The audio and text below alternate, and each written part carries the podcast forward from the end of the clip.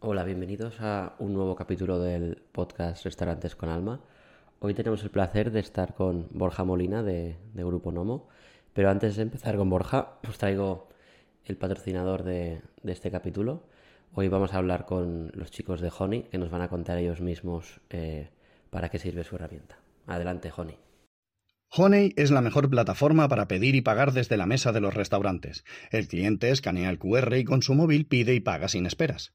Conseguirás aumentar el ticket medio, duplicar las reviews en Google y optimizar la carga de trabajo del camarero. Por fin vas a conocer los datos de todos los clientes que pasan por tu restaurante, potenciando marketing y ventas. Honey se integra con el TPV para que sea más fácil, rápido y sin alteraciones en la operativa de tu restaurante. Pide tu demo de forma gratuita. honey.app y ahora sí, vamos con Borja Molina, de Grupo Nomo. Hola Borja, ¿qué tal? ¿Cómo estás? Hola, gracias Alberto. Eh, me hace especial ilusión este capítulo porque obviamente con, mi experiencia en Instamaki y el mundo del sushi, pues el Grupo Nomo yo creo que era de lo poquito que existía cuando empezamos nosotros y ya llevaban un tiempo y, siempre ha sido un referente. Entonces, antes de entrar en, detalles y que nos cuentes un poco sobre el grupo, eh, cuéntanos un poco quién es Borja Molina, de forma resumida. Venga, pues así rápidamente, pues tengo 40 años casado y con tres hijos. Esto yo creo que es el, mayor logro que tengo ahora. Y pues empecé en Nomo pues hace 15 años. Empezamos en el año 2007.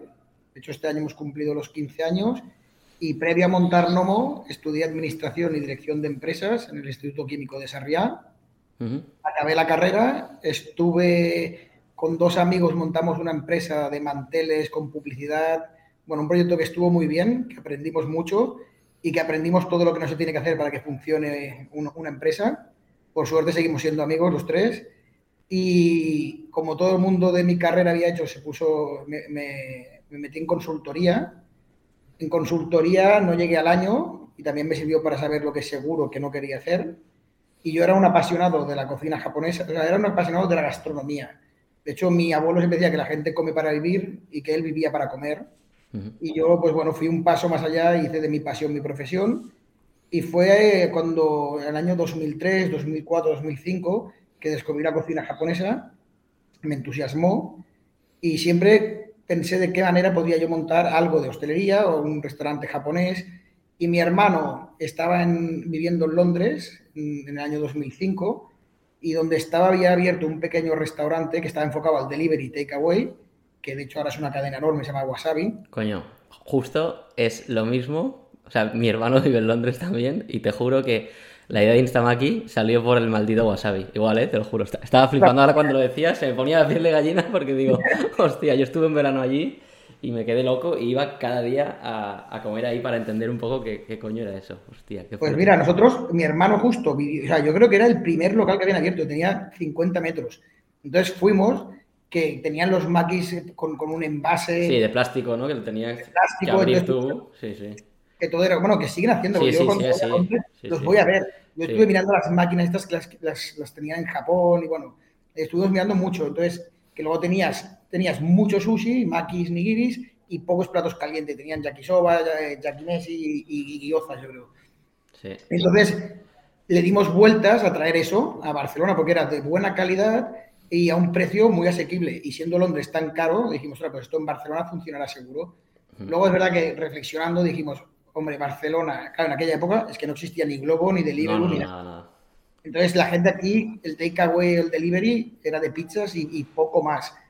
Y le fuimos dando vueltas, vueltas, hasta que al final dijimos, bueno, pues abramos un restaurante, que es así como Nomo, que, que, lo que queríamos era pues producto de máxima calidad, eh, nosotros nos tocamos como en, tres puntos. Luego el tema del servicio, queríamos un servicio muy cercano, familiar. De hecho, somos empresa familiar. Y yo en el primer restaurante, el que es ahora socio japonés, estaba en cocina y yo estaba en la sala. Y queríamos un local moderno, como es el, local de Gracia, que 15 años después todavía sigue siendo un local muy bonito. Y allí apostamos por ir a, rotación. En, en, el primer Nomo no se reservaba, no había café, y bueno, y así nace nuestra, nuestra historia. Y antes de que entremos un poco a la historia, eh, para los que no os conozcan, que me imagino que serán pocos ya con la trayectoria que tenéis, a día de hoy, ¿qué, puedes compartir para que la gente que nos conozca sepa un poco el tamaño? O sea, número de restaurantes, en qué ciudades, número de empleados, facturación, lo, que puedas compartir para dar una idea. Sí, pues mira, tenemos, eh, actualmente tenemos ocho restaurantes y dos locales de delivery. Nosotros tenemos los restaurantes que son Nomo y la línea de delivery que es Nomo Moto, que el delivery empezamos en el 2011 nosotros. Eh, esto yo creo que fuimos bastante, bastante pioneros y con el tema del sushi, yo te diría que de los primeros estaba Sushi Shop, antes que nosotros, pero no, habían llegado a España. Y somos actualmente 200 personas trabajando. Depende de la época, porque tenemos locales de temporada, pues llegamos a 220, 230. Y facturamos 15 millones de euros. En el 22 nos facturó esto. Y tenemos dos restaurantes entre Barcelona, Costa Brava, Gerona y Madrid. Perfecto. Pues nada, para los que os conozca ya, ya saben dónde encontraros. Entonces, conectando un poco con lo que decías, ¿no? O sea, te enamoras del concepto de, sushi en Londres y, al ver cómo traerlo aquí, le das ya directamente un enfoque distinto, decías, ¿no? A lo que era, a lo que era Wasabi. Y, eso porque, o sea, ¿qué, ¿qué, ves que tiene que ser distinto aquí? Eh, ¿Por qué crees que eso no encaja o, o qué visteis? No, porque en Londres al final la gente iba allí al wasabi, cogía la bandejita, se cogía sus makis, su sushi, un poquito de, algo de caliente y se lo comían en un parque. O sea, allí tienen, o comían por la calle o en el metro. Claro, aquí en, Barcelona, en el 2006, eh, bueno, todavía lloró, todavía la gente. Pasa uno, no pasa. No pasa uno. O sea, el delivery ha llegado y el takeaway, pero es más para casa o para la oficina, no, no para cogerlo entre reunión y reunión y comer en la calle. Entonces, teníamos claro que ese modelo no hubiera funcionado. entonces lo que fue fue adaptarlo realmente a la cultura de aquí. ¿Y cómo recuerdas el, inicio? O sea, claro, al final era una época que si no fuisteis el primer japonés, así que te diría en Barcelona, o al menos con un enfoque que no fuera súper mega tradicional, porque entiendo que desde el principio lo adaptasteis un poco a, este toque mediterráneo que le dais a los platos, o, o eso vino después. No, esto ya vino desde el principio. O sea, nosotros, de hecho, claro, fue, un modelo que montamos con 25 años y un restaurante y estaba adaptado a, lo que queríamos nosotros de un restaurante. y, esto siempre ha sido no muy igual. O sea, el producto era muy importante y de ahí que yo fiché un chef japonés. Eh, y luego también el, el, envoltorio, nosotros le dimos importancia al tema de la música, al local, a la ambientación. De hecho, yo creo que también fuimos o sea, nosotros enseguida apostamos por las redes sociales, fuimos, nos salimos un poco de lo que era el restaurante tradicional y sobre todo lo que decías tú, había muy buenos restaurantes japoneses aquí, porque tenías todo el grupo Yashima, y había más, pero era otro tipo de cocina la que hacíamos nosotros. Y queríamos, claro, en aquella época la gente, la cocina japonesa era una cosa exótica, no era una cosa que conociera todo el mundo ni se atreviera. Y entonces lo que queríamos era acercarlo también al paladar de aquí. Y en esto el, socio que tengo yo, Nau, ha sido un crack, porque supo mantener la tradición y las técnicas japonesas para adaptarlo al producto de aquí. Entonces, ¿cómo recuerdas esto? ¿no? O sea, al final lanzáis algo que era innovador en su momento y, y recuerdas que costara, o sea, que se entendiera, que se llenara el local. ¿Fue desde el primer día o cómo, cómo recuerdas aquellos inicios en este sentido? Hombre, desde el principio tuvimos una muy buena acogida no, abrimos en diciembre, el 3 de diciembre del 2007. Claro, abrimos en una muy buena época y enseguida, claro, por la ubicación que estábamos en, Grande Gracia, que es una zona de Barcelona, que hay mucho tráfico, desde el primer día entró gente que no sabía lo que era el proyecto, que a mí era una cosa que me alucinó como alguien, el primer día pues entraron dos mesas, aparte de los amigos y la familia que estaban allí. Y a partir de allí, del boca a oreja, eh, fuimos funcionando y, y, realmente fue prueba-error. O sea, el primer año yo creo que la carta la cambiamos 10 veces y fuimos viendo lo que funcionaba, lo que no funcionaba. Y nosotros desde el principio tuvimos gente, luego ya otra cosa es que ganáramos dinero. ¿eh? yo, sí, sí. Yo me acuerdo que mucha gente decía, ostras, os estáis forrando si el local está lleno. Y, luego un amigo de mi padre me dijo, bueno, el local está lleno, facturáis y ahora hay que ver los gastos que tenéis. Y, en eso estábamos. Entonces luego es lo que tuvimos que ir mejorando. ¿Y recuerdas algún momento concreto, no sé, algún algún día que, tengas esta sensación de quizá, yo que sé, el primer día que llenáis completamente o que yo que sé, que hay cola si, si no hacéis reserva. O sea, algún día que digas, hostia, hemos dado con, la tecla. La verdad que fue muy rápido. porque abrimos el, 3 de diciembre, yo creo que era un martes, y luego venía el puente y el sábado ya tuvimos cola. También es verdad que gestionábamos muy mal el restaurante y a lo mejor hicimos 35 comensales pero se nos gestionó, o sea, se llenó de cola y la gente, lo que sí que veías, que el que venía le gustaba. Y hubo gente que vino a comer y al mismo día vino a cenar. Entonces vimos que habíamos, teníamos un producto que a la gente le gustaba. ¿Y cómo avanza la historia ahí? O sea, decidís lanzar este concepto innovador, digamos, ¿no? Que, entiendo que no sé cuán confiados estabais cuando lo lanzabais. No sé si te acuerdas de, alguna charla con tu socio en aquella época de cómo os sentíais o, bueno, ¿no? Al final yo creo que las típicas cosquillas del principio o... Hombre, lo, bueno es que cuando empezamos, piensa que Now eh, tiene 27, bueno, tenía 27 años, yo tenía 25, mi hermano tenía 20 años y mi cuñado tenía 28 años o 29. Entonces, éramos unos inconscientes. Pero yo ahora mismo, eh, yo creo que lo que hicimos no me atrevería a hacerlo. Y, hombre, nervios, todos los del mundo y cuando acabamos la obra habíamos gastado todo el dinero que teníamos. Tuvimos la suerte que fuimos funcionando, pero sí, sí, nervios desde el primer día. Sí, yo, yo siempre digo, ¿no? Que si fueras consciente del riesgo que estás corriendo, ¿no? no quizá no lo harías, ¿no? yo, recuerdo también los, los primeros momentos de arrancar de ahora pensar, es que no sabíamos lo que estábamos haciendo, para, para bien y para mal, y luego eso te lleva, ¿no? Pues a, evolucionar y, y, luchar, ¿no? Pero, joder. Sí, sí, sí, y, yo es que no me cabía en la cabeza que fuera mal. O sea, estaba nervioso, pero dije, ostras, esto lo vamos a sí, sí. si, no, si no, no lo arrancas, obviamente, ¿no? Pero, pero que visto la mirada atrás a veces te pone la, piel de gallina. Bueno, al menos a mí. Sí, sí, totalmente. Entonces, eh, ¿cuánto tiempo estáis entonces en, ese local antes de dar un paso al segundo? Estuvimos dos años y medio en Nomo, en el, en el primer Nomo. y, y entonces, como te decía, en ese restaurante no reservábamos, no había café, era un la carta de vinos era muy corta. Entonces sí que veíamos que teníamos un cliente eh, bueno, que le gustaba lo que hacíamos, pero no le gustaba el modelo.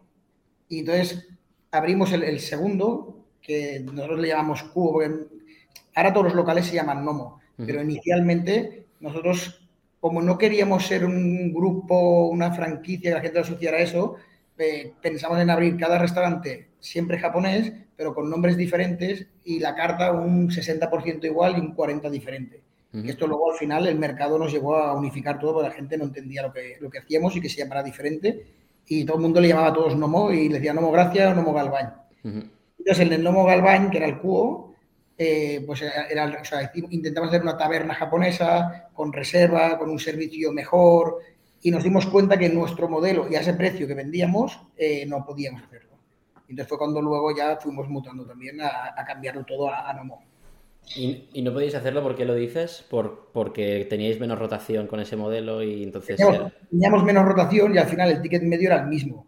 Claro, nosotros en el, en el Nomo de Gracia, mm, una noche normal, quizá dabas la vuelta a, dos veces a las mesas de noche, pero es que un fin de semana podíamos dar tres mesas y cuatro mesas, o sea, cuatro turnos y claro, en Galván, con la reserva, hacías un turno o un turno y medio. Y entonces, al final de mes, trabajabas, pero te dabas cuenta que los números, ingresos, gastos no, no cuadraban. Entonces, el modelo acabó en una fusión de los dos, ¿no? O sea, de, quizá una carta de vinos más. O sea, ¿no? Bueno, cuenta tú. Pero... Sí, no, al final luego ha ido evolucionando con los años el tema de los vinos, pues también, claro, cuando tienes 25 años, es verdad, no, tienes idea, claro. No tienes mucha idea, entonces, pues teníamos seis vinos blancos, seis vinos tintos, dos rosados y un cava. Y claro, a medida que más, o sea, yo creo que el modelo ha ido creciendo con nosotros. Claro. Y a medida que hemos estado también pues, en el sector, pues vas conociendo. Y es que yo ahora pienso, incluso en, la cristalería que teníamos, yo que teníamos un vaso de Duralex y para el vino teníamos una copa que, que ahora yo sería incapaz de ponerla en el restaurante. Pero bueno, ha sido una, de, forma natural ir aprendiendo y cambiando cosas. Y, y oye, cuando empezasteis y abrís el primero, abrís a ver qué pasa, tenéis un plan o una ambición de abrir mucho, o sea, ¿qué, pensabais en ese momento y cómo evoluciona un poco esa ambición o, plan, si es que lo ha habido? A ver, no, no había un plan, porque nosotros no hicimos un plan estratégico, no, no teníamos, pero sí que en nuestra cabeza eh, soñadora, sí que pensamos, oye, abriremos y funcionará y abriremos más, pero no teníamos pensado ni, ni, ni cuándo, ni, ni, el ritmo, ni, ni, nada. Fue una cosa que fue de forma natural. O sea, yo de hecho, en el primer local estaba yo en la sala y cuando vimos que funcionaba muy bien, mi hermano estaba acabando los estudios y, y se metió él en el segundo en la sala. Y entonces cuadró todo y entonces ya se quedó. Y luego mi cuñado, que era abogado, dejó la abogacía cuando estábamos con el delivery y se metió. Y entonces poco a poco sí que luego fuimos ya estructurando la empresa. Entonces teníais abierto el cubo, que luego pasa a llamarse también Nomo, ¿no? Pero eso me imagino que luego más tarde, ¿no? Sí. Si no recuerdo mal. Y, entonces, ¿cómo, avanza eso? ¿Tenéis ese modelo que veis que no es tan rentable seguramente, ¿no? Con reserva y todo allí. Y allí cambiamos y pasamos a hacer lo mismo que Nomo, o sea, sin reserva y a unificar cartas. Entonces, ¿cómo avanzáis? ¿De, de, tener el de Galván, luego saltáis al delivery o cómo, cómo fue? Pues el, teníamos el de Galván y justo al lado había un restaurante francés que tenía eh, una parte de restaurante que querían o aspiraban a, pues, a tener como una estrella Michelin y entonces tenían una entrada donde se podían tomar cócteles, unas ostras y era una cosa informal. Entonces, nosotros que no reservábamos, eh, la gente se esperaba allí y tomaba algo y cuando teníamos la mesa los íbamos a buscar. Entonces, este restaurante cerró. Y a mí me dio miedo que nos montaran un restaurante al lado que pudiera hacernos competencia. Y entonces me quedé en local y dije, me quedo en local y ya veremos qué hacemos. Y entonces, como veíamos que tanto al, al Nomo de Gracia y aquí, al de Galván, venía la gente a buscar sushi y a nosotros nos complicaba mucho operativamente están trabajando con vajillas y con packaging, decidimos hacer la prueba, pero montamos dos meses de IKEA y dos teléfonos, y entonces es donde nace ahí el, el Nomomoto. ¿Y cómo nace? O sea, porque en la época decías, no, no había globos de Liberus y estas cosas, entonces empezáis repartiendo vosotros, ¿cómo, cómo fue aquello? Aquello fue una locura. empezamos repartiendo nosotros, tuvimos que comprar una web que habían montado, una, bueno, contactamos con un informático que había hecho una web para unas charcuterías y nos la adaptó a, nuestro e-commerce, pero también es verdad que la mayoría de, pedidos nos entraban por teléfono y, empezamos con una carta corta y aquello los viernes y sábados, o sea, nos colapsaba. Cada viernes y sábado teníamos muchos problemas porque, claro, la gente pedía todos entre las 8 y las 9 y cuarto. Eh, nosotros, por la inexperiencia, mientras iban llamando ibas cogiendo, entonces o colapsábamos la cocina o nos quedábamos sin repartidores o teníamos un problema en sala. Entonces, eh, bueno, fue un, fue un, negocio que nos, nos costó ¿eh? y, nos costó aprenderlo. Aparte, el tema del packaging era, era no, no habían tantas empresas de packaging. De hecho, al principio, todo el packaging nos lo producíamos nosotros en China y lo traíamos con containers y teníamos un un almacén y teníamos todo allí, también las bolsas y todo. Fuimos, fuimos yendo, ahí también fue mucho prueba y error. Llegó un momento que teníamos 20 motoristas a repartir y claro, ahora suena la prehistoria, pero es que iban con riñonera. No, no, era un drama. Teníamos que cuadrar con, con todos ellos y, y, lo más moderno luego fue cuando ya les dimos datáfono a cada uno. Sí, sí, sí, sí, eso me acuerdo. Y entonces, ¿cómo, ¿Cómo? O sea, entiendo que luego, pocos años después, y ahora seguimos con la historia, pero bueno, esto es parte, mm. empiezan a aparecer los globos, Ubers, Deliverus y todas estas historias. Entonces, entrando en la parte esa de delivery, ¿cómo, ¿cómo os afecta esto, si os afecta? ¿Para bien, para mal? ¿O qué notáis? ¿O cómo, o cómo os obliga a evolucionar? No, a ver, nos fue bien, porque al final que el, que el delivery fuera en auge para nosotros era bueno y realmente seguíamos creciendo Inicialmente nosotros no nos metimos en ninguna plataforma porque queríamos controlarlo nosotros y teníamos pues nuestra web, ya habíamos hecho pues cuatro webs diferentes, eh, teníamos nuestro modelo, pero sí que llegó un momento que nos quedamos estancados y no, no crecíamos nosotros. Y entonces fue cuando apostamos. Y también es verdad que inicialmente cuando, cuando llegaron, llegó primero Restoin, la nevera roja y el, el, el tipo de restaurante que había pues no nos convencía. Luego ya los restaurantes que entraron sí que ya nos gustaban y entonces nos metimos en Globo y de hecho seguimos con ellos, ya llevamos cuatro o cinco años y realmente es un partner muy bueno. Nosotros, a, día de hoy todavía en Barcelona, el 65% de los pedidos nos entran por web propia, el 35% por Globo, pero en Madrid ha sido al revés y en ese sentido nos ha ayudado muchísimo para podernos ir a Madrid. ¿Y los repartidores seguís teniendo propios o los tenéis externalizado también? No, nosotros enseguida que empezó a aparecer mm, Stuart y cosas de estas, eh, tenemos ahora en Barcelona pues dos, dos propios pues, para pedidos que están cerca, para urgencias, para si hay alguna incidencia, pero todo es externo. Y que, o sea, te digo porque nosotros también tuvimos que gestionar un montón de repartidos propios y, es un caos. Entiendo que es un cambio a bien el poder externalizar todo esto, ¿no? O sea, todo, todo el avance que ha habido de plataformas y todo. O sea, a nivel operativo trae otros problemas, lógicamente, porque tienes menos control y eso da otros problemas. Pero a nivel gestión interna, que decías que era un caos los viernes y los sábados, el que eso funcione de forma más automática, aunque tiene sus problemas también, ¿no? Sí, sí.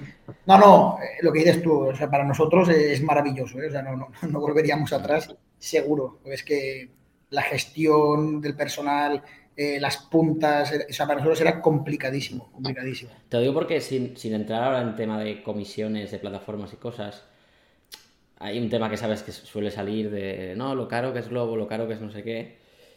Y hostia, yo creo que cuando has gestionado volumen de delivery propio, te das cuenta del, valor que aporta. O sea, sin entrar en porcentajes y esto es caro o barato, dónde está el límite. Pero yo creo que, al menos lo que yo vi de primera persona, el, el coste de gestionar el delivery propio con volumen, si lo calculas bien, el coste real, de no solo del reparto, sino de gestionar la flota de repartidores, la rotación, contratación, horarios, operaciones, eh, tiempo real. Hostia, si pones todo esto en, un, en una coctelera. No, no. El que dice que el delivery es caro en una plataforma, ostras, eh, yo siempre digo, es que no hace bien los números. Luego otra cosa es el acuerdo que tenga cada uno con Globo y el poder que tengas de negociación, ¿no? Pero. Y, y el ticket medio, porque no es lo mismo un restaurante, pues que claro, su ticket medio sean 10 euros que que 40, porque te cambia todo el modelo, ¿no? Pero... No, no, si esto yo, es que justo esta mañana con unos hosteleros estamos hablando de esto y digo, al final nosotros un pedido, llevarlo con nuestros repartidores nos costaba 6 euros. Eh, así haces los números, tengas la comisión que tengas, lo que tú y el ticket medio, si multiplicas, tampoco te vas a quedar muy lejos. Mm. Sí, no, por eso. Es mucho más cómodo y no tener que tener la plantilla y el problema de tener las, las, plantillas dimensionadas para el fin de semana, que luego entre semana y no tener bajas y todo esto, a mí no me parece caro. No, no, tal cual. Que no es porque yo venga del lobo, ¿eh? pero es un tema que, que, me hace gracia porque, porque siempre que sale este tema, digo, hostia, es que haz los números bien. De, o sea, imputa bien todos los costes que tienes para poder tener los repartidores repartiendo y, ostras, eh, me sorprendería que a alguien le sea más rentable por, por mucho volumen que tenga. Sí, sí, totalmente. Bueno, entonces, reconectamos con, la historia, que nos sigamos por las ramas. Entonces, la, evolución del delivery para, para Novomoto, ¿no? Entonces, estamos en el local de al lado de, lo que era el, cubo que, pasa a ser también Nomo. ¿Y, cómo sigue la, historia? Después de este local, eh, de hecho, con el, con el tema del delivery, nosotros hacíamos eh, entre el fin de semana, nos funcionaba muy bien y entre semana era muy flojo. Y entonces pensamos qué podíamos hacer para que en el delivery, pues entre semana tener volumen. Y entonces comenzamos a contactar con, con, hoteles para externalizarles el room service, porque sabíamos que para ellos era una cosa que era deficitaria. Y entonces al final llegamos a tener eh, 3.000 habitaciones en Barcelona, donde ellos tenían una carta de Nomo, que en esa carta de Nomo, aparte de sushi, pues pusimos el Club Sandwich, pusimos cosas para, hoteles, teníamos una centralita y cuando nos llamaban eh, veías qué hotel te había llamado y nosotros lo entregábamos allí y el, cliente pagaba directamente en la habitación, o sea, en el hotel, y luego a nosotros nos, liquidaban a final de mes. Y entonces fue una, cosa que a los hoteles les gustó mucho y nos funcionó. Entonces, en uno de los hoteles montamos un restaurante que no, o sea, que no era nuestro, sino que lo, gestionamos en, Plaza España y allí pues no, no, funcionó. De hecho, estuvimos dos años allí y ese proyecto lo, dejamos. Y abrimos luego en, en, la Costa Brava y abrimos una, una, barra de sushi en el 2014 con la familia Figueras y con Xavi Rocas en, en el Hotel Más de Turren. Hicimos la prueba, porque nos vinieron a buscar si queríamos probar un verano, de montar una barra Nomo allí. Entonces estuvimos dos meses, eh, el mes de julio y agosto, y la verdad que tanto a ellos como a nosotros nos sorprendió mucho la acogida que tuvimos, porque mucho cliente de Nomo veraneaba allí y entonces de forma natural dijimos, pues vamos a montar un restaurante y ellos tenían la concesión del, del faro de San Sebastián, que en aquel momento ellos tenían el hotel arriba, que tiene hotel y restaurante, y lo que era el faro, que no, no había habido nunca nada. Y entonces en el 2015, pues montamos el, el Far Nomo, que para nosotros a nivel de imagen fue un, fue un salto para, para, la empresa, porque realmente es un local espectacular. Muy bien. Y entonces, lo, salto un segundo antes, ¿eh? Lo de, lo, lo de los hoteles, o sea, ¿cómo, cómo siguió? Porque me, me, llama la curiosidad, esto no lo sabía y, y, me parece algo curioso, porque ha habido, yo creo, en los últimos años, antes del COVID, te escuché muchas startups que estaban intentando hacer cosas así y no conozco a nadie que le haya funcionado y, hostia, yo te diría que sois el caso durará lo que durará, o si seguís aún no lo sé, que, que mejor lo habrá hecho, porque joder. Estuvimos, estuvimos dos años así, ¿eh? Y, y, nos funcionó. Claro, era otra época donde entre semana los pedí, o sea, la gente al mediodía no pedía delivery, pedían empresas. Entonces, en el hotel, entre semana, el mediodía y la noche nos funcionaba. Y nos daba volumen, claro, pensé que teníamos 3.000 habitaciones. Claro. Y, y, lo estuvimos haciendo, lo que pasa es que luego al final lo que nos pasó es que cogimos cadenas y cada vez cadenas más grandes y entonces nos obligaban a coger toda la cadena entera. No nos deja, porque nosotros al principio cogíamos hoteles que estaban cerca claro. y el problema que tuvimos fue el, el, el, coste del reparto, porque el ticket medio del hotel era muy bajo, eran 18 o 20 euros. Y entonces, claro, cuando te pedían un pedido que estaba en Meridiana, que nuestro obrador bueno, estaba lejos de Meridiana, cada vez nos complicaba más las operaciones. Y claro. por otro lado, el delivery entre semana empezaba a crecer, ¿no? A crecer. Entonces fuimos dejando pues las cadenas grandes, empezamos luego fuimos dejando los, las, las, que nos obligan a coger hoteles que estaban más lejos y nos quedamos con un núcleo muy cercano y hasta que al final ya nosotros decidimos dejarlo. O sea, al final fue base... O sea, no, no es que nos funcionara, sino lo contrario, que por un lado crecía de una manera que se os iba la rentabilidad porque entraban más hoteles de más lejos, por así decir, ¿no?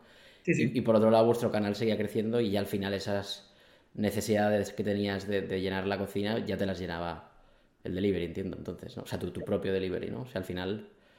Sí, sí, así fue. Al final, pues sí, al final estábamos sirviendo, aparte, claro, los hoteles nos obligaban a servir en, en 30-35 minutos desde que entraba la llamada. Entonces, claro, teníamos que dedicarle mucho a, o sea, les teníamos que dar prioridad a los hoteles cuando los tickets medio eran más bajos que nuestro ticket medio. Entonces, al final decidimos dejarlo. Uh -huh. Ostras, qué curioso, esto no lo sabía. Sí, sí. Eh, entonces, lo decías, ¿no? El restaurante de, de, del Faro, que, que, es espectacular. Yo cada verano como mínimo voy una vez y es, la verdad que es espectacular y precioso. ¿Cómo os ha afectado esto? Decías, o sea, ha sido, decías que es un para la marca brutal, pero ¿qué, qué, qué habéis notado? O sea, más allá de, la facturación que pueda dar mm, como marca, o qué, crees que ha tenido como impacto a nivel de imagen, ¿no? Como decías. Bueno, nosotros el, abrir en el Faro, decías, al, al final nosotros no veníamos del sector, abrimos el primer restaurante, nos funciona, la gente, ah, ostras, pues han tenido suerte. El segundo restaurante, pues ya empezaron a creer más en el proyecto, luego montamos el delivery. Eh, ostras, pues bueno, sí, estos chicos de Barcelona les funciona. Entonces, el, ya salir fuera de Barcelona y en un local emblemático, a nivel de marca nos dio mucha consistencia y realmente nos, nos aumentó facturación de todos los locales de, Barcelona y realmente el reconocimiento de prensa y todo esto y empezó pues una, una bola de nieve que nos fue muy bien. ¿Y entonces cómo, cómo avanza la historia? ¿Ya, ¿Ya, el siguiente es el salto a, a Madrid o, o viene el otro Novomoto? O... Abrimos, bueno, el Novomoto lo cambiamos a un local más grande, cogimos un local de 250 metros donde hacemos todo el tema del delivery y entonces también dejamos lo de los hoteles, pero empezamos a trabajar pues para caterings, para FIA de Barcelona, trabajamos, bueno, para un, cogimos un montón de servicios que luego esto con la pandemia lo, lo, lo paramos todo. Abrimos otro local en Barcelona, el Nomo Sarriá. En la Costa Brava abrimos dos locales más, en San Feliu de Guíxols y otro en, en Abajo. Uh -huh. Y esto ya fue el, el, 2019. Y entonces en 2019 decidimos dar el salto a Madrid porque veíamos que Madrid estaba funcionando muy bien. Y nada, yo me acuerdo, estuve ocho meses para encontrar un local en Madrid porque los locales eran mucho más caros que en Barcelona, grupos más grandes, me pateé todas las calles y al final encontramos un local, el, el Nuevo Braganza, que está en Braganza 8, y nada, lo firmé y encantados y empezamos las obras en, o sea, acabamos las obras en 2020 y nos enganchó la pandemia. ¿Y cómo os afectó la, pandemia? O sea, más allá de Madrid, que obviamente está claro que acabáis las obras y es un atacazo brutal, pero a nivel grupo, o sea, ¿qué, qué cosas, obviamente negativas, me las puedo imaginar, pero positivas sacáis? Si es que hay alguna. No, no, y tanto. Hubo, hubo realmente hubo muchas más positivas ¿eh? y, muchísimas negativas, obviamente. Pero nosotros, como ya vimos que nos iban a cerrar y, y también nuestro personal ya estaba muy nervioso y nosotros, y siempre decimos que somos empresa familiar y que queremos tratar a la gente como nosotros mismos, cuando el personal estuvo nervioso decidimos cerrar. Entonces hicimos una reunión y dije, oye, pues cerramos, pues os compensaremos las nóminas hasta enero y haremos un ERES, si estáis de acuerdo, cerramos los restaurantes. Y todo el mundo estuvo de acuerdo y de hecho nosotros cerramos también el delivery por esta misma regla, dijimos todo el mundo a casa y, y cerramos todo y nos recogimos. Claro, al principio eh, nos creímos que iban a ser pues 15 días, 3 semanas. Luego yo cerré y no sé, pues a los 2, 3 días ya nos cerraron y estuvimos así pues 4 o 5 semanas, pues entonces ya muy complicados, con ERTES, negociando con los propietarios, haciendo videollamadas. Y entonces, mira, de hecho con Fran, de Burrito de González, él estaba abierto, yo le llamaba. Le decía, ¿qué, Fran? ¿Cómo va? No, no, o sea, ya empieza la gente a pedir, mm, ya hay volumen, la gente se anima. Y entonces dijimos, ah, pues venga, arrancamos. Y entonces hicimos un, o sea, llamé a los responsables, oye, quien quiera trabajar, nosotros los socios estaremos. Yo, de hecho, en pandemia repartí pedidos y estábamos en la sala embolsando, una otra en cocina y, de hecho, fue, o sea, nosotros cerramos con 180 personas pandemia. Y fue arrancar la empresa otra vez, pues siendo 8 o 9 y volvimos otra vez a, a, a crear desde cero. Y estuvo muy bien porque cosas que cuando creces y creces rápido, pues a lo mejor nosotros desde, estando no tanto en operativa y desde el despacho pensábamos que se hacían y, vimos que nos estaban haciendo o que incluso eran imposibles, que tú las tienes en la cabeza, pero luego no es realista aplicarlo. Y nos, nos, permitió ordenarnos mucho y luego, es verdad que como nosotros teníamos nuestra web propia que funcionaba muy bien, eh, al tercer día recuperamos a toda la plantilla del delivery de Barcelona, de Novomoto, y entonces empezamos a abrir los, los restaurantes con, con, Globo. Y nosotros enseguida pudimos recuperar casi al 80% de la plantilla. Y a nivel de marca, es decir, esa época, ¿crees que luego, o sea, cuando empezamos a salir, notasteis que, que os reforzó? Es decir, el, estar operativos en esas, bueno, esos meses o, año casi, ¿no? Sí, a ver, en, cuanto al delivery, sí, porque el crecimiento que tuvimos o sea, en, en, pandemia, no, o a las 7 de la tarde ya no podíamos coger más pedidos. Era, era impresionante. Y nos, nos, reforzó a nivel de marca y también con las plantillas, que yo creo que hicimos, lo hicimos muy bien y ayudamos al equipo. Y, y ahora, la verdad que tenemos un equipo muy, muy comprometido. Qué chulo. Y, y, entonces, al final, decías, ¿no? El, toda la parte de, de, de Madrid, ¿no? o sea, después de la pandemia o durante la desescalada, entiendo que reabrís Madrid o abrís Madrid. No sé abristeis. Entonces, hay una cosa que siempre hablo y, lo hablaba con Fran también, es, oye, ¿cómo de difícil o qué vértigo da o qué aprendizajes hay de, oye, estás en una ciudad, te haces fuerte, creces en ciudades quizá como, bueno, ciudades, zonas como la Costa Brava, que al final a nivel de flujo de clientes se puede considerar casi un anexo de Barcelona, como decías, ¿no?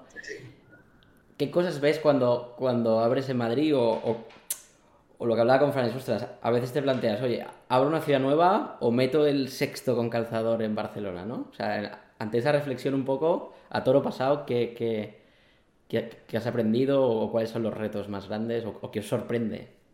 Hombre, a mí lo que, lo que fue un, baño de realidad es que tú crees que la marca tuya es muy conocida, porque en Barcelona abríamos y funcionábamos y llenábamos, y abres en Madrid y no te conoce nadie, o te conoce muy poca gente. Y tienes que empezar a hacer la marca de cero, o casi de cero. Y claro, es, es, bueno, te bajan a la realidad de golpe. Y, y sí que es verdad que esto que, yo lo, escuché a Fran, ¿eh? A nosotros también nos ha pasado, que operativamente es muy complicado. O sea, tener solo, ahora tenemos un restaurante y el, y el delivery, y o sea, nosotros al final nos, nos implica bajar cada semana Madrid, eh, que, la, que, la, cultura NOMO que tenemos aquí entre el personal, como viene a la oficina, tú vas al restaurante cada semana, eh, te ven, es, mucho más... Aquí cuesta.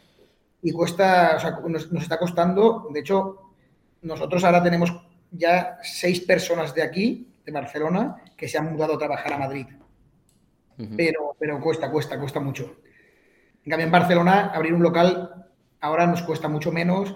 eh, desde aquí lo gestionas mucho más rápido y, y lo llenas enseguida. De, hecho, el ejemplo ha sido, nosotros hemos abierto en Gerona, en el año, abrimos en el 21 en Gerona y en el 22 ha facturado más el local de Gerona que el de, que el de Madrid. No, no, claro, al final a nivel de marca tienes mucha más sinergias por, por flujo de clientes, por la movilidad entre Barcelona y Girona, aunque no sean los mismos, sino por, lo que decías, ¿no? Que llegas a Madrid y, y aunque creas que te conocen, no, no te conoce nadie, ¿no? Es, es curioso. Y, entonces, a nivel de expansión, estos aprendizajes, ¿qué, qué- qué os dice? ¿No? Porque lo puedes leer de dos maneras. Es, oye, me voy a recentrar en Barcelona, que sé que si abro uno más me va a ir seguro bien. O un poco lo que hablábamos con Fran de, oye, ya que he abierto Madrid, voy a meter caña allí, porque es que si no, no compensa estar allí, ¿no? Nosotros ahora estamos en la fase de apostar por Madrid. O sea, nuestra idea en el 23 es como mínimo abrir un local y otro delivery y, y realmente poder montar Madrid y tener una buena estructura y directores de operaciones allí y que, y que vaya de forma independiente. Y luego ya un poco saltando un poco más, un paso atrás al, no al sector, pero sí a la, a la categoría de sushi, yo, uno de los aprendizajes yo creo de, estar en, en este segmento del mercado, por así decir, es, ostras, qué difícil es hacer un, un grupo o, o una cadena de sushi, teniendo en cuenta que es uno de los productos más, más artesanos, menos... es- yo, yo digo así salvajemente, menos escalable dentro de la restauración, ¿no? Yo siempre hago la broma que, que no es casualidad que haya hamburgueserías por todos lados y que las cadenas más grandes sean de hamburguesería, porque al final para mantener una calidad estándar, operaciones, etcétera, pues están en extremos opuestos, ¿no? O al menos eso es como lo veo yo, ¿no? Entonces, ostras, al final sois de los que más ha expandido en España, si no el que más, a nivel de número de ciudades y localizaciones, manteniendo un nivel, ¿no? Porque sí que ha habido, eh, pues, los sushi shops y mis sushis, que obviamente es otro, otro, otro segmento de clientes y precio y calidad, pero, pero aún así ellos tuvieron su boom, pero a la vez que subieron también se han ido deshaciendo porque, porque no han sido capaces de, de mantener su calidad, ¿no? Que, que- que fuera la que fuera, pues tendría su demanda, pero, pero a la vez se han ido deshinchando y, y- y- cerrando tan rápido como abrieron, ¿no? Entonces, ¿qué, qué visión tienes tú aquí y qué cosas nos puedes compartir? No, lo que- o sea, es que lo que has dicho es lo que nosotros a ver, sabemos y, y lo hablamos siempre internamente, porque mucha gente nos dice, oye, ¿por qué no crecéis más rápido? Si tenéis un modelo que es buenísimo. Y ya, pero es que al final, si queremos dar calidad, nos limita a las personas y nuestro producto es un producto que se hace al día, que es artesanal y que tienen que estar muy bien formados. Entonces, nosotros, y, por eso cuando abrimos un restaurante, nosotros nos llamamos el, el ADN Nomo, eh, y es que tanto el jefe de cocina como el jefe de sala tiene que ser alguien que como mínimo lleve un año en la casa. Y entonces en los equipos, además, pues siempre que abrimos un local, cuatro, cinco o seis personas son gente que vienen de Nomo. Y tenemos una escuela, o sea, Nau tiene una, una aula de formación, que es la, bueno, la, aula Nomo, donde él crea las cartas y donde él forma a la gente.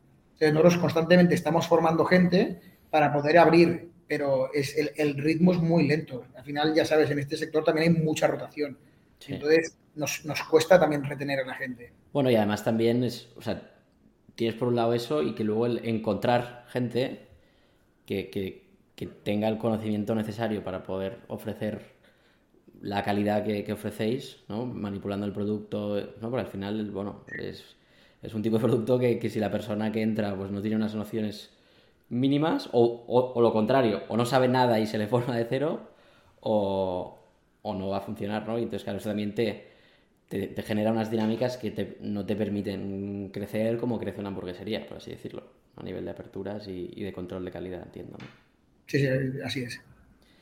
Y a nivel de, bueno, entiendo que, o sea, entendiendo el, el ritmo del, del sector, que, que, bueno, que, que me hace gracia, ¿no? Que te digan, hostia, que no, no va rápido, coño, 15 millones de euros, yo me río, ¿sabes? Que la gente dice, no, porque, bueno, parece que dan premios por número de locales, ¿no? Al final, pues no es lo mismo un local que facture 2 millones que, que, los que tienen modelos que, que facturan 100.000, que, que, que no es ni mejor ni peor, pero que al final las complejidades vienen por por ambos lados, no es solo decir, no, tengo 30 locales, ya bueno, pero si tienes un empleado en cada local tiene una complejidad y si tienes los que tendréis vosotros, que imagino que no son pocos, pues, pues tiene otra, otra dimensión, ¿no? Y que, que lo que para vosotros es abrir un restaurante, pues para otros segmentos es abrir una ciudad o un país a nivel de, de complejidad de personas, procesos, ¿no? Al final. Sí, sí. Entonces, bueno. No sé Bueno, pa- parece a veces que también estamos como en una carrera de cuántos locales tienes. Sí, cuántos sí, sí. eh, Él ha abierto 20. Y por eso nosotros siempre decimos, "Oye, nosotros vamos a, a nuestro ritmo. eh, siempre hemos querido que la empresa siga siendo familiar. No tenemos prisa. eh, nuestro plan de expansión, pues sí, queremos seguir creciendo. Más que nada porque tenemos gente muy buena que nos empuja desde abajo y que les tienes que dar pues locales y darles, a, mí me encanta, nosotros hemos creado una marca de cero y tenemos directores de operaciones, director de compras y, casi toda la gente viene de abajo, que se ha ido formando con nosotros, incluso la persona de marketing que está aquí. Entonces, bueno, eh, nosotros queremos crecer, pero no nos volvemos locos en crecer, ni, ni nadie nos pone una pistola para que sigamos creciendo.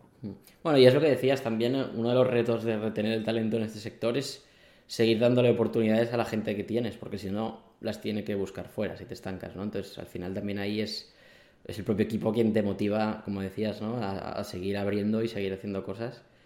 Pero bueno, también con que, tenga sentido, ¿no? Porque lo que puede parecer a corto plazo que es la bomba para todos, pues es lo que decías, si no eres capaz de mantener la calidad y, y la- y la propuesta de valor que, que es lo que habéis encontrado que funciona, pues tampoco tiene sentido correr por correr y, y cargarse todo lo que habéis construido, lógicamente. No, de hecho, nosotros este, en, en el 2022, eh, que teníamos un equipo buenísimo de responsables, eh, no hemos abierto ningún local y nos apretan para que abramos. Ahora en el 23 sí que tenemos la idea, pero en el 22, y mira que he mirado proyectos, ¿eh? pero no ha habido nada que nos haya convencido para abrir un gnomo.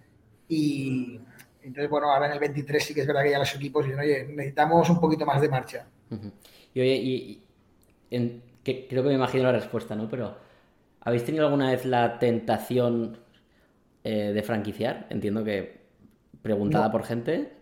No, no, la verdad es que nos lo han propuesto Mm. y, y no, porque nos gusta tenerlo y controlarlo todos nosotros. Y a nivel de, de- o sea, también vinculado esto, ¿no? Entiendo que se os habrá acercado gente para franquiciar y supongo potencialmente inversores o cosas así, o no ha habido nada de eso.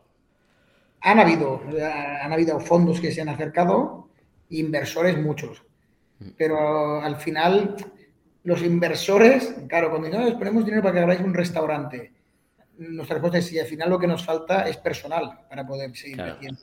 El dinero, pues vas al banco y nos lo dan. Y, y los fondos cuando han venido, casi que no nos hemos ni, ni hablado, porque digo, como no estamos en venta y no quiero vender, lo Claro, que te voy a pedir no lo vas a querer pagar, con lo cual pues no tiene sentido que sigamos. Claro. No, al final es un tema de filosofía también, ¿no? Y ni el tema de franquiciar ni el tema de inversores tiene sentido, justo por lo que decías, ¿no? Ya siendo una empresa grande y, y solvente, pues si queréis crecer más rápido, no es un problema de, de caja porque vas al banco y si no es por lo que genera el negocio, ya es porque te dan préstamo por, por lo que genera el negocio. Entonces al final tampoco, tampoco tiene mucho, mucho sentido.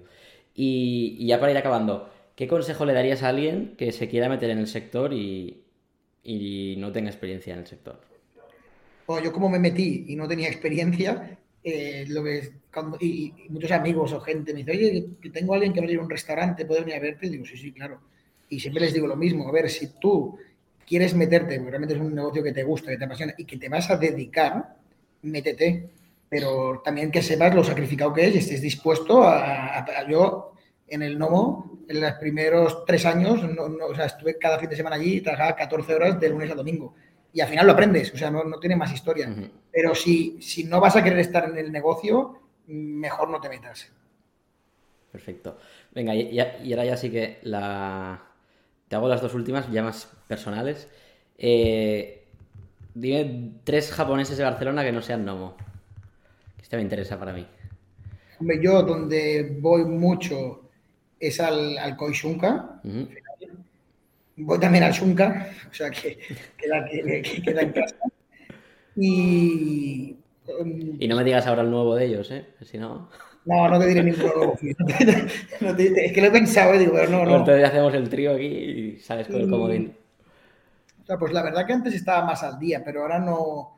Bueno, el, mira, un, sitio donde hay gente de ex nomos trabajando y que lo están haciendo muy bien eh, se llama Maco. Conozco, muy guay. Y, a la última, ¿a quién crees que deberíamos entrevistar en el siguiente capítulo? Y tendrás que presentárnoslo, así que alguien que conozcas. Hombre, pues alguien, mira, alguien del sector que a mí me gusta mucho, que es hostelero de toda la vida, eh, José Varela, que aparte yo, él, es un, libro de sabiduría, porque yo cada vez que voy a abrir algo nuevo, cualquier cosa, siempre le llamaba a pedirle consejo. Y, yo creo que es alguien que, tiene una visión muy buena y que domina la hostelería desde pequeño. Perfecto, pues luego te pediré que, nos cruces un correo o un WhatsApp para entrevistarle. Pues oye, Borja, muchas gracias por, contarnos tu historia. Eh, espero que la gente la haya disfrutado al menos tanto como yo, que, que por motivos obvios me lo he pasado teta. Y, nada, muchas gracias por la transparencia, sinceridad y por dedicarnos este ratito. Nada, hombre, gracias a ti. Vale, bueno, nos despedimos hasta el siguiente podcast y muchas gracias a todos por escucharnos.